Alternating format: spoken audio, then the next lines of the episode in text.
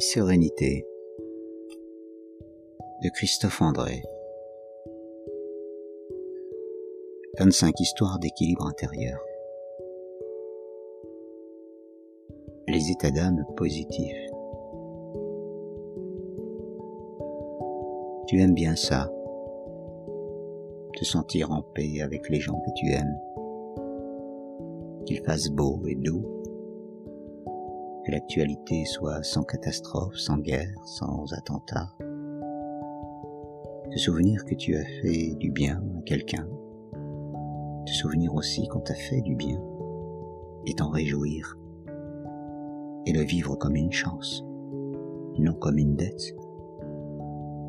Dans ces moments, tu te sens plus curieux, plus bienveillant, plus patient, plus intelligent tu te sens fort et en sécurité. Et plus capable alors d'aimer, de penser, de donner, d'agir. C'est ça la bonne humeur. Un moteur à bonne chose.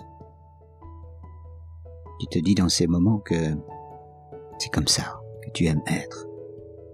Mieux que c'est dans ces moments que tu te sens vraiment toi-même. Et pas dans les moments de combat, de souffrance ou de douleur, où tu te blindes dans tes défenses, où tu te bats avec la vie. Tu aimes bien ça, être de bonne humeur. Bonne humeur, allégresse, sérénité, confiance, sympathie, estime. Outre leur dimension agréable que nous apportent nos états d'âme positifs. Tout d'abord, nos états d'âme positifs permettent, nous permettent, un meilleur autocontrôle, c'est-à-dire qu'ils nous aident à nous engager dans les comportements nécessitant une contrainte immédiate pour des bénéfices différés. Par exemple, faire des efforts aujourd'hui, faire un régime de l'exercice pour sa santé de demain. C'est pour cela en partie que les tendances dépressives et anxieuses sont si souvent associées à des comportements de santé défaillants, davantage de consommation d'alcool, de tabac, moins d'exercice physique, et aussi que les personnes faisant un régime alimentaire, par exemple, ou se sevrant de l'alcool ou du tabac, sont si vulnérables aux oscillations de leur état d'âme. De nombreuses rechutes sont alors liées au coup de spleen ou de stress. Les états d'âme, ce que l'on appelle positifs, donnent aussi davantage de discernement envers les buts à se fixer pour réussir.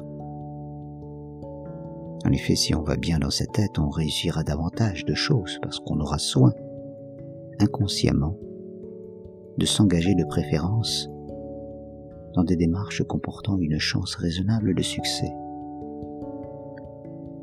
Alors que les sujets englués dans des états d'âme plus douloureux risquent lorsqu'ils ne seront pas victimes de renoncements prématurés, de faire des choix au-dessus de leurs forces ou de leurs capacités.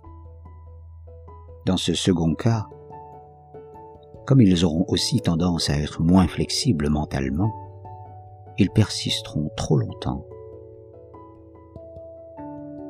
Par ailleurs, être de bonne humeur ne nous rend pas aveugles et sourds à ce qui ne va pas ou pour être amélioré et ne nous empêche pas non plus d'évoluer. C'est même le contraire. Ainsi, il a été montré que l'écoute des critiques qu'on leur adressait était meilleure chez les personnes mises de bonne humeur. Les états d'âme positifs rendent aussi plus persuasifs et convaincants il nous aide à mieux mémoriser ce qui nous est utile. Cela explique pourquoi il est important de créer une ambiance affective positive au travail ou dans l'enseignement, si l'on veut que nos conseils soient mieux écoutés et retenus. Même notre créativité est accrue par nos états d'âme positifs.